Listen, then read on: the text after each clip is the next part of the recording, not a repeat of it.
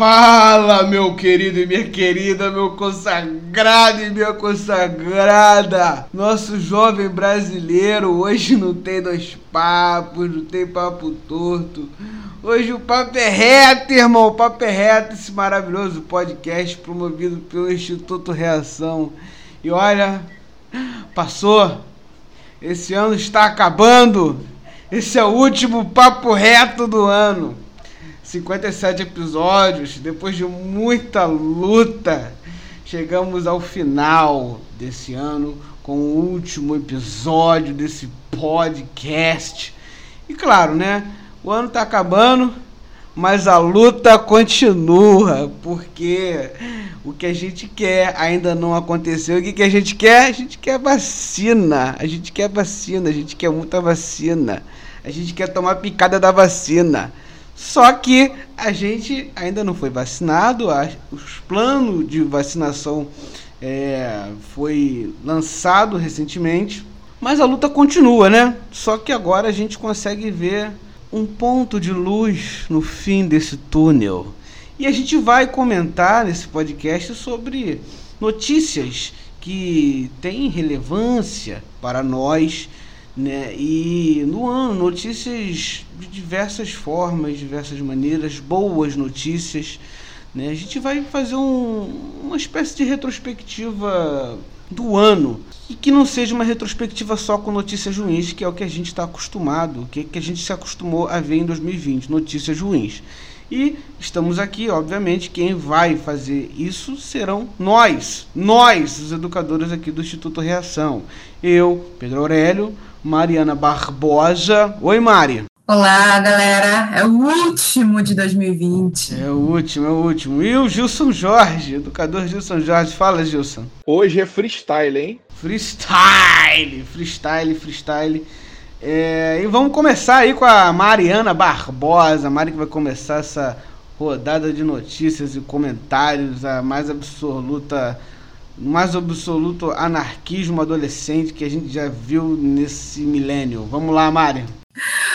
Olha, Pedro, eu bem queria ser bem anárquica, mas eu vou começar de uma forma bem clichê, porque 2020 merece um início clichê. Não dá para começar uma retrospectiva sem falar do primeiro caso de infecção da Covid-19. É a notícia aí que mexeu com as nossas estruturas, que colocou a nossa primeira pulguinha atrás da orelha, porque acho que até então a gente não imaginava nem nos nossos maiores desvaneios tudo que iria acontecer, né? O primeiro caso foi detectado lá em São Paulo, foi um homem de 61 anos, ele estava voltando de uma viagem né, na Itália, que era o momento em que aconteceu o primeiro boom de casos lá, e aí foi aquele momento que todo mundo ficou, epa, será que é isso mesmo? Bem, né, as minhas impressões naquela época era de descrédito. Acho que até aí eu achei que isso não ia acontecer, eu ainda ficava me apegando àquelas ideias que o Brasil era um lugar quente, que era impossível, que isso era coisa da Europa, né? Essa experiência de brasileiro que nunca conviveu com uma situação como essa. Mas eu queria ouvir um pouquinho de vocês. Como é que foi essa? Como é que bateu essa notícia para vocês? É isso mesmo, essa, essa tipo assim, a gente não acreditar que poderia chegar até aqui e da forma que está acontecendo, é que aconteceu e que está acontecendo, né? Porque essas pandemias, essas pandemias não, essas epidemias, elas sempre estavam rolando por aí. Eu lembro do que teve uma de aquela H1N1, teve várias síndromes respiratórias também, ficaram muito pela Ásia, assim. E eu falei, pô, vai ser mais um caso desse que vai ficar num, restrito a um, um lugar só. Mas caraca, do nada a parada fecha e aí já acende o alerta vermelho, né? Eu fiquei meio bolado assim. E eu tava acompanhando as notícias, e aí quando falaram que fechou a, a, cidade na China, lá, né? Aí eu falei, pô, isso aí, se os caras não conterem isso rápido, vai chegar até aqui. E não deu outra, né? Aqui foi difícil, né, da gente imaginar que podia não chegar aqui. Quando a gente viu a, a Itália tava uma situação complicada, né? O cara, você falou aí da notícia, ele veio da Itália, né? E isso é o que a gente sabe, né? É, depois descobriu que Teve outros casos antes, né? Só que sem nome nem nada, mas descobriram que o vírus já tinha entrado aqui antes, né? Ó, eu conheço uma pessoa que estava nos Estados Unidos no início do ano e aí ela voltou e ficou isolada porque ela ficou muito mal e eu acho que ela tava, ela não chegou a fazer teste porque foi naquela época não tinha teste, ninguém testava, né? o Brasil demorou muito para começar a testar e a pessoa estava muito mal, com uma doença respiratória, com uma pneumonia fortíssima, e eu acho que ela estava com coronavírus sim. Eu confesso que lá, é, eu também achei essas coisas aí que a Mari está falando, né, sobre a temperatura, né, no início eu pensei, não, aqui no Brasil vai ser mais branda, só que quando eh, o negócio começou a pegar fogo na Itália, né, na Espanha, na França, Aí a gente começou também, comecei a ficar mais assustado, né? Mas eu também tive essa coisa, ah, deve ser tipo uma H1N1, né? Foi realmente uma pandemia, mas não da maneira que a gente imaginou. Só que foi avassalador, né? O coronavírus está sendo avassalador, né? E completamente fora do que a gente planejou. E eu lembro que quando a gente parou as nossas atividades presenciais, Pô, o que, que a gente pensou, né? Não, isso aí vai durar um mês, aí, dois meses, esse negócio de lockdown aí vai acabar, né? Isso aí tranquilo, pô, tamo aí, ó, 2020, dezembro, dia 17 de dezembro, dessa gravação, tamo aí isolado dentro de casa, né? Nas atividades presenciais não voltaram e a segunda onda tá aí. Eu ia falar aí, quem falasse que isso iria levar mais de seis, sete meses, com certeza iria ser super julgado, chamado de louco. Imagina, três meses no máximo, isso é o máximo, né? É, exatamente. A gente o Átila, coitado. O Átila falou que ia ter um milhão de mortos no, logo no começo. Cara, os vídeos do Átila estavam dando gatilho. Né? Para quem não sabe, Átila Yamarino, virologista né, e youtuber, ele fazia vários vídeos no começo sobre a pandemia e dava dados assim aterradores, né? Mas o cara é estudioso, então o que ele estava falando é que ia acontecer se não tomasse nenhuma medida. E ele foi o primeiro a falar que a coisa ia durar mais de um ano e mesmo depois ia ficar de vai e volta, né? Ia ficar numa, numa onda constante, né? É, deixar bem claro, né, é, reforçar isso aí que o Gilson falou, que ele deu essa previsão de um milhão, caso absolutamente nada fosse feito. Né? Exatamente. Aqui as coisas foram feitas né, de uma forma errada, é, no tempo errado e tudo mais, né? Tem muitas críticas quanto ao que foi feito, mas foi feito. Alguma medida foi feita, algumas medidas foram tomadas. Se nenhuma dessas fossem tomadas em momento nenhum, aí realmente a estimativa dele poderia estar certa, né? A gente nunca sabe. Só que tem uma coisa que é difícil, é a gente né, aceitar a realidade, né, cara? Porque esse julgamento que a gente fazia é, sobre essas pessoas que falavam que isso ia durar sete meses, um ano, um ano e meio, a gente não quer aceitar isso. Então a gente vai começar a negar isso. Não, isso é mentira. Com base no que a gente está sentindo, né? Mas a, a, probabilidade, cientificamente falando, essa é a probabilidade de acontecer, né? Um ano de se prolongar. E é o que está acontecendo. Só que é difícil né, para a gente é, aceitar e encarar isso como uma possível realidade. Porque é tudo que a gente não quer de jeito nenhum mas a coisa está dada. Então, é. É, a gente tem que passar por esse momento e torcer, torcer não, né? Vai chegar uma vacina, né? E se preparar para as próximas, porque pode haver próximas situações, né? Próximas pandemias. Com e aí vai ter que ter um planejamento, assim, execução desse planejamento e tudo mais, né? Pois é, vamos para a próxima? Vamos. Então, eu selecionei aqui é, uma notícia, já que a gente está falando assim do coronavírus e né, tem, tem a questão do, dos grupos de risco, né? Que aí falar que os idosos são um grupo de risco, né? Pessoas com comorbidades. E aí eu achei uma notícia aqui do dia 17 de setembro. É, ela está no G1 e diz assim: recuperar dois infartos tratando câncer Idosa de 107 anos comemora a cura da Covid-19. Aspas. Vamos beber umas duas cervejas. Só pela manchete. O que, que vocês já acham disso aí? Olha, eu acho que essa aí é a nossa futura eterna. Nossa futura Munha. Nossa Munha. A Munha tá aí, cara. Ó a Munha aí. Não, mas sem brincadeira. Gente. É, essa senhora é uma guerreira, assim, é inexplicável mesmo. É um milagre, é um milagre. A senhorinha, cara, ela tava. É, morava mais com outra, outra com a filha dela, né? Aí ela teve, foi, testou positivo e ela ficou melhor do que a filha, né? Ficou com sintomas mais leves, mas mesmo assim foi tratada, né? Tá que agradeceu aos médicos e disse que, né, vai beber cerveja ainda, né? Eu achei interessante é. isso, porque ela, ela junta as comorbidades, ela é, é uma idosa, né? Uma centenária. não é qualquer idosa, tem 107 anos. E não é. 107 anos, olha isso, cara. É, lá no Paraná que ela mora. É, Paraná né, tem sempre coisas muito interessantes. É a Rússia brasileira. é a Rússia brasileira. É, então, assim, é, puxando um pouco disso aí que o Justo está falando também, né? É legal a gente falar, né, do plano de imunização, né, que foi lançado essa semana pelo Ministério da Saúde. Esse plano tem a duração de 16 meses, né, ainda não tem data para começar, ainda não foi estipulado uma data, mas vai trabalhar com as principais vacinas, aí, inclusive aquela Coronavac com o Instituto Butantan, né, vacina polêmica, polêmica vacina. Né, e a informação que a gente tem é que os primeiros quatro meses serão dedicados às pessoas ao grupo prioritário, né, que é o grupo de risco, que são profissionais da área de saúde e idosos e pessoas com outras comorbidades. Eu durmo e acordo só pensava assim, Pedro. Acho que tá todo mundo assim, né?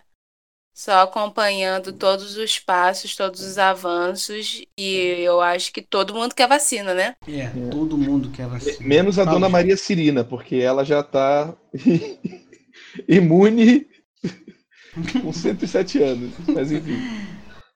Mas é... acho que até ela quer, Gilson, para poder socializar de novo. É claro. É, cara, tá, mas, mas vocês não estão sentindo que tá. Estão sentindo, não. E é uma constatação que essa coisa da vacina ainda está um tanto quanto confusa, né? Tá, tá, a gente está muito. Gente, digo assim, Brasil, né? A gente está um pouco distante ainda do, do, do ideal. Não tem, assim, um, um, um, plano em que a gente possa confiar realmente. A gente tem São Paulo, né? Que, que o, o, o Dória já falou que em janeiro já começa a vacinação, mas parece que a galera também está politizando muito isso, né? O, o, a, parece que há uma disputa aí entre o governo federal e, e os governadores politizando a vacina. E eu acho isso muito complicado. Sim, se... mas o que me causa mais estranhamento, Gil, nessa da discussão da vacina, é o crescente número de pessoas que dizem não querer tomar a vacina. É. Eu vi uma, uma reportagem na TV, acho que tem mais uma semana, falando sobre o crescimento, né, o número de que não querem tomar vacina. Com Me causa certeza. muito estranhamento, né, até porque o Brasil é referência na questão da vacinação. Então, essas assim, disputas políticas a gente já está um pouquinho acostumado, né? Mas depois de todas as questões que a gente passou com esse processo de pandemia, é o que está gerando aí, né, esse número, esse crescente número de pessoas que dizem que não serem contra ou não confiar na vacina, dado o histórico que a gente tem de, de vacinação aqui no nosso país. Verdade. É, a gente está a gente tá somando a, a questão do que está na moda, né? É, e com a politização da própria vacina, né? Então, às vezes até os, os partidários de, de um. Pô, por exemplo, você tem o líder da nação dizendo que não vai tomar a vacina. Ele é o maior. A gente, né? Vamos ter que falar disso ele é o maior negacionista que tem da vacina. Ele disse abertamente em todos os veículos de imprensa que ele não vai tomar vacina. E a última notícia que a gente tem disso é que ele vai fazer a compra, né? Liberou 2 bilhões para comprar a vacina. Só que quem quiser tomar a vacina tem que assinar um termo de, de, de comprometimento, assim, se, se isentando de qualquer efeito colateral que a vacina possa ter. Que mensagem isso passa para quem quer tomar vacina, né? Fala aí, Pedro. Não, é isso, é a força do discurso, né? O que a gente fala é, nossa opinião está sendo mais importante que os fatos. A gente vive essa época né, onde as, os seus argumentos, por mais que sejam falsos, é, ou mentirosos, ou incorretos, imprecisos, têm mais valor do que um fato. Né? Eu acabei lembrando aqui de uma coisa e eu acabei de esquecer essa coisa que eu ia lembrar mas era muito importante para a gente entender. Ah, lembrei. Então, é, cara, é o seguinte: se você conta uma mentira com convicção, você convence algumas pessoas. E, e se a liderança que conta essa mentira possui essa fala convicta, é, algumas pessoas vão seguir. Nesse caso, muitas pessoas. Porque essa liderança é, é, é a liderança máxima né? do executivo brasileiro, exatamente. Então, é, isso acontece. Agora, o tempo é o senhor de todas as respostas. Né? É o senhor de todas as perguntas, na verdade. E, ou de das respostas, enfim. É, o tempo. Mas o tempo né, é aquele que responde as perguntas. Né? E a gente sabe as verdades com o tempo. Então para o tempo mal, para vai bem, dizer né? para mal ou para o bem. Então é isso. Né, a gente ainda falando disso, mas agora da, da pandemia em si, mas não necessariamente da pandemia, é, eu queria comentar um pouco assim sobre as pessoas que se foram, né? E aí eu queria falar de música, né? Eu amo música, sou assim, uma pessoa completamente apaixonada por música. E esse ano, assim, morreram quatro pessoas importantíssimas na música brasileira. E aqui eu vou falar de música brasileira, né? Que foi o Paulinho, que é o, cantor, um dos cantores do Roupa Nova, eram dois cantores, né, o baterista e o vocalista principal, que é o Paulinho, é, morreu de Covid, né, e o Roupa Nova foi uma, uma das bandas que mais gravaram músicas para novela no Brasil, para novelas no Brasil. É, até aquela música do Ayrton Senna, né, da vitória do Ayrton Senna, quando o Ayrton Senna ganhava a corrida, ainda se toca, é eles que criaram. É, além de da é, toda a banda. Não sabia não, cara. É, ele, pam, pam, pam, é eles mesmo. Eu não sabia. É, e tem outra coisa, uma informação de relevância extrema. Toda a banda torce pro Fluminense Futebol Clube. Ah, Isso aí. Porra, né? Toda a banda? Toda a banda, toda. Caralho. Todos eles. Doido, né? É, e outra pessoa que faleceu recentemente foi o Birani. O Birani era um membro do Fundo de Quintal. Fundo de Quintal é um dos maiores grupos do samba, de samba do Brasil, né? eles que começaram, eles começaram a tocar o samba de uma forma diferente, os precursores do pagode, a gente pode se dizer dessa maneira, não desse pagode romântico, mas do jeito de se tocar pagode. É, e o fundo de quintal, né? o Birani é um cara assim, que inovou porque ele inventou um instrumento musical. E a gente conhece o repique, o Birani inventou o repique de mão. Né? Se você escutar o. Por isso que existe muito essa característica do fundo de quintal, né? Quando você escuta a música do fundo de quintal, tem um. Isso na mão, é os dedos, né? É o repique de mão que o Birani toca. É, sem falar, o fundo de quintal não tem nem o que dizer sobre o legado artístico, musical desse grupo fantástico e quantas pessoas o fundo de quintal influenciou, né? quantos músicos. É, outra pessoa que morreu também foi o Moraes Moreira Moraes Moreira, que era o principal compositor dos Novos Baianos, outro grupo que revolucionou a música brasileira, porque era um grupo que conseguiu pegar um rock, misturar com a música brasileira, dar um caldo aí maluco aí que fica muito bom, né? Sim, progressivaço. Exatamente, o Novos Baianos fez essa loucura toda aí, esse, com essa mistura de rock dos anos 70, dos Estados Unidos, né? Com, é, pegando também muita brasilidade, colocando ali. Né? E, uma outra pessoa assim que particularmente eu sou fã demais, que é o Aldir Blanc. Aldir Blanc é um compositor é, muito cronista, compositor, e ele atuou muito com João Bosco, que era um outro que é um outro músico renomadíssimo da música brasileira, outro revolucionário. Né? A forma como o João Bosco toca violão é única, mas como a gente está falando do Aldir Blanc, eles fizeram a parceria de muito sucesso durante anos, né? inclusive a música da anistia da ditadura foi Aldir Blanc que compôs, o Bêbado Equilibrista. Mas eu queria falar do Aldir Blanc o seguinte, era um cara, era um compositor das ruas, era um cronista das ruas. Né? Ele, as músicas dele, se você ouvir, tem muito da rua, coisas da rua que você Sim. da cultura popular, coisas que a gente sabe que acontece, mas que a gente não presta atenção, né? Nesses detalhes que você só encontra na rua, nas coisas da rua, né? E ele tinha esse olhar, o Aldir Blanc. E essa era a sensibilidade dele, principalmente quando a gente fala de Rio de Janeiro, é onde existe, sempre existiu muito essa coisa da malandragem, a cultura da rua. Assim. Né? É, o Aldir Blanc sempre captou isso. Então, se você quer conhecer o Brasil, meu amigo, você quer ter um retrato do Brasil através da música, escute Novos Baianos, escute Aldir Blanc, né? É, escute Fundo de Quintal. E é isso. Boa, boa. Então, Mari, você tem uma notícia de músico aí para falar também? Então, Pedro, eu também gostaria de fazer algum comentário sobre. trazer uma notícia aqui sobre música. E eu até fiquei pensando como falar sobre isso, né? Porque eu, eu escuto muita gente falando: ah, mas 2020 foi um ano de aprendizagem, de se fortalecer. Eu, particularmente, não gosto muito de, de falar de 2020 dessa forma, porque eu sempre fico pensando que, apesar de terem acontecido algumas vitórias é, pessoais, né? Eu acho que tem muita tragédia acontecendo no coletivo mas a notícia que eu vou trazer é uma notícia boa. Eu queria falar um pouquinho sobre o lançamento do álbum Histórias da Minha Área, do Jonga, e do cantor Jonga de rap. É, é um álbum que particularmente eu gosto muito, que também é um, faz um retrato do país. Eu acho que também quem quiser aprender e ouvir um pouco do, do que é o Brasil, acho que pode ouvir Jonga, acho que é um, um bom caminho. E eu, na verdade, até o ano passado não, eu já conhecia o Django, já acompanhava alguma coisa, mas em 2020 eu passei a acompanhar mais por causa desse álbum. É, ele, esse álbum ele foi lançado no dia 13 de março, que é o dia em que o Django lançou todos os seus outros quatro álbuns. Ele sempre lança nesse dia. E eu lembro que, que ele, isso foi numa sexta-feira. Ele fez uma festa lá em Minas, né, que é a cidade dele.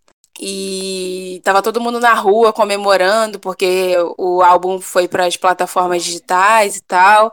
E aí, logo em seguida, veio o boom da pandemia, né? Tudo começou a fechar aqui no Brasil, que, se eu não me engano, foi depois da primeira morte.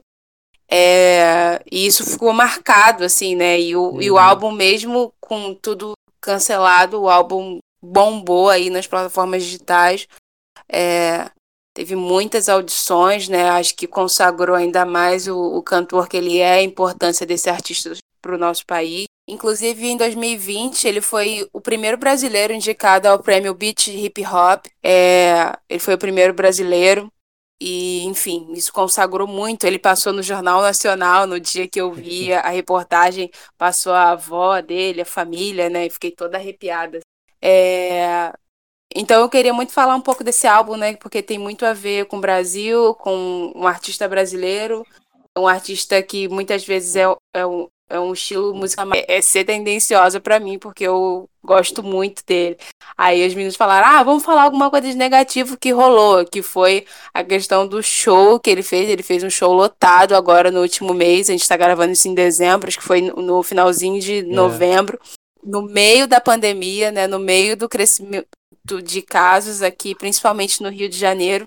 E aí ele fez um show lotado de gente. Ainda no final do show se jogou em cima da plateia. E aí Foi imediatamente veio o cancelamento virtual, porque de fato isso é muito grave, né? Uma, foi uma atitude muito grave, principalmente que foi um show feito em uma área da população mais carente, então a gente sabe que essa população está mais ainda é, vulnerável a todos os efeitos do vírus. Aqui no Brasil, a população que menos tem acesso às condições de saúde. Mas, enfim, fica aí o meu super, super, super reconhecimento e valorização desse artista. Mas aí vale falar que essa furada de bola que ele deu aí no final do ano. É, cara, mas é que você falou que o, o CD bombou, que, né, que esse último álbum dele fez muito sucesso. O problema é que artista ganha com show, né? É, ganha mais com show. Então essa galera ficou né, sem fazer show durante um tempo aí. Aí ele se soltou nesse. Ele veio fazer show aqui na Maré. E aquela justificativa que ele deu para isso, depois do, do, cancelamento, né? Foi que, tipo assim, a galera, pô, mas carente tem que tá, tá saindo para trabalhar, tá fazendo um monte de coisa e não pode ter um pouco de alegria, né? Palavras dele, né? Então, É, não sei se justifica, foi bem perigoso o que ele fez, né? Foi bem problemático. Mas, pô, eu também amo o Jonga e não, não cancelo ele, não. é, e aí, nessa pegada, já que a gente está falando de música, né? Esse bloco sobre música, é, eu queria falar sobre a pandemia de lives que a gente teve é, é, durante todo esse, esse processo, né? Porque os artistas ficaram sem fazer show, eles fizeram shows em lives, né? Streaming no YouTube, enfim. A gente ficou em casa, né? Assistindo as lives desses artistas e algumas coisas engraçadas aconteceram durante algumas lives, né? A gente tem aí, a gente não pode deixar de citar a Ludmilla caindo na piscina, né? Que foi uma coisa engraçadíssima. Foi engraçado. Foi, a gente teve. Vocês lembram daquela live? Agora não, não, não tá aqui na minha lista. Eu esqueci o nome do artista que foi levado pela, pela carroça dos cavalos. Vocês lembram que foi esse artista sertanejo? Eu lembro, eu só não lembro o nome dele. Ai, Flávio Brasil. Flávio Brasil. O cara foi começar a cantar. E Ele me convidou cara... pra beber! É isso. Agora para beber! Aí o cavalo ah. foi embora. Cara, teve o Gustavo Lima também, né? Que ele ficou bebaço. Inclusive pegou malzão, porque ele fez a tal da live e encheu a cara, né? Quebrou o celular, fez um monte de, de, de. Ficou falando um monte de besteira, né? E aí, cara, teve essa teve muitas gafes. Mas a gente também teve é, é, algumas gafes em lives em videoconferência. Né? A, gente, a gente aqui do Reação teve muita reunião por Meet, né? E a gente sabe que a gente está no, ambiente de casa, é, falando ao vivo com um monte de pessoas, às vezes com a câmera ligada, e algumas coisas acontecem, né? Aqui no Papo Reto mesmo aconteceu um monte de coisas. A gente não grava com câmera, aconteceu de, de cachorro perturbando, é, briga acontecendo, obra do lado. E teve algumas gafes nessas videoconferências de pessoas famosas ou de, de, de lugares importantes, como um casal que resolveu é, né, se amar durante uma sessão da Câmara do Rio de Janeiro. Vocês viram isso? não vi, não. Não viu? Não viu isso? Viu não, Mari? Eu não sabia que era do Rio de Janeiro, eu vi a notícia, eu sempre perdida, É na Câmara Municipal. É, na Câmara Municipal do Rio de Janeiro. E aí tinha um casal se empolgou lá, simplesmente. Começou a, né, a namorar. É, teve o, o, o, juiz que, que levantou e estava só de cueca, né? Ele tava. De... Não, então, teve o juiz que no meio de uma sessão levantou, ele tá de terno, só que de cueca por baixo, né? Aquela coisa que a gente acha do, do, do William Bonner, né? Que ele tá sempre de terno e de cueca por baixo da bancada. Então, a galera fica mais à vontade em casa, né? Teve o Gilmar Mendes, Supremo Tribunal Federal, que no, final da live, né, do, do, da sessão, ele mandou um palavrão, assim, que já não aguentava mais ter sessão. Ele não sabia que a câmera ainda estava ligada, ele largou um palavrão. Teve também um cara que cheirou uma calcinha, velho. No meio de uma. Ele não sabia que a câmera, tava, a câmera tava ligada, cara.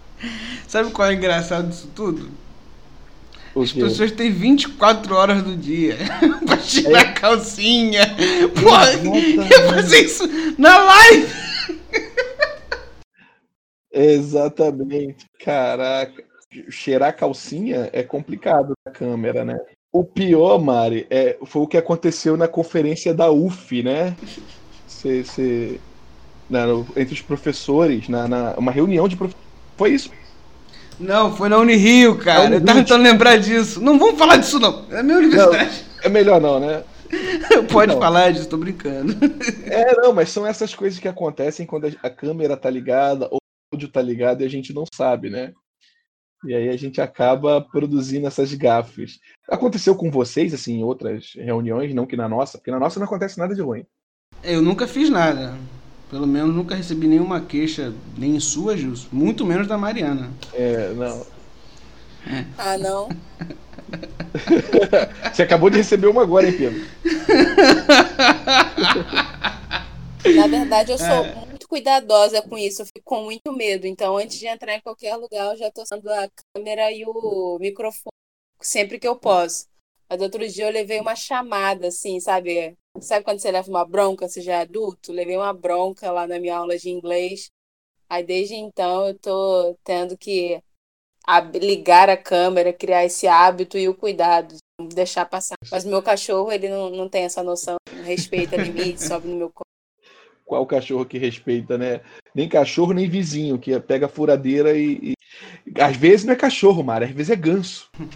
Pô, aí, ganso já foi, já até me libertei do ganso aqui, vocês estão pegando no meu pé. Mas a gente tinha que citar porque ganso é um patrimônio do papo reto.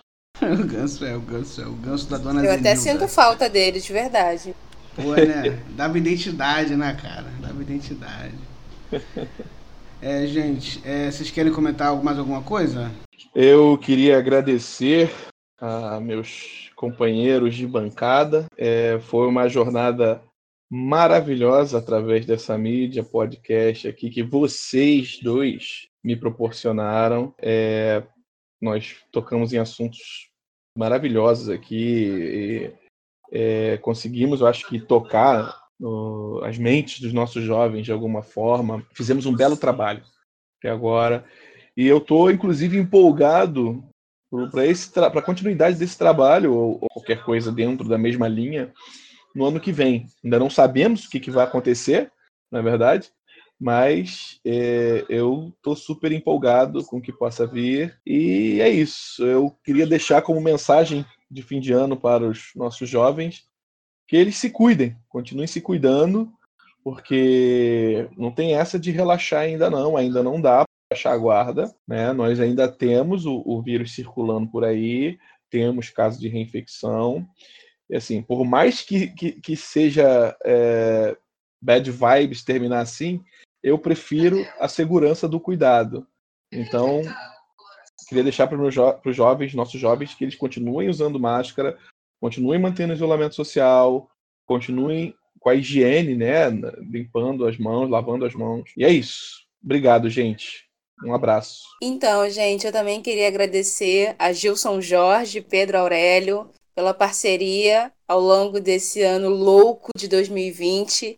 E na verdade eu gostaria de desejar que todo mundo em 2001 pudesse fazer um trabalho tão bonito em parceria com belos parceiros como a gente fez aqui no Papo Reto. Muito obrigada. Muito obrigada aos nossos alunos que estiveram aqui ouvindo a gente, aprendendo com a gente, instruindo com a gente. Eu queria desejar um 2000 que a gente volte a sonhar. Então tá certo, gente. E com essas informações de extrema relevância. De fato, sim, de relevância, porque a gente está tão acostumado a ver só coisa ruim na televisão, né? Então, acho que esse papo reto é justamente para a gente poder refletir sobre o que a gente está noticiando aqui, sejam notícias boas, seja sobre a vacina e sobre os músicos que morreram. A gente é aquilo que o João Nogueira falou, né? Fala na música dele: o corpo a morte leva a voz, a obra imortaliza. Então, é, as obras estão aí imortalizadas para a gente ouvir e reviver. Reviver, eu digo, é, rememorar, né? É, e também conhecer um pouco sobre a trajetória artística brasileira de algum modo. E se você gosta da música hoje, você tem também que escutar a música do passado. Então, é, coisas que fazem a gente refletir. Então é isso, né? Vamos finalizando por aqui. É isso, galera. Muito obrigado. Valeu. Tchau!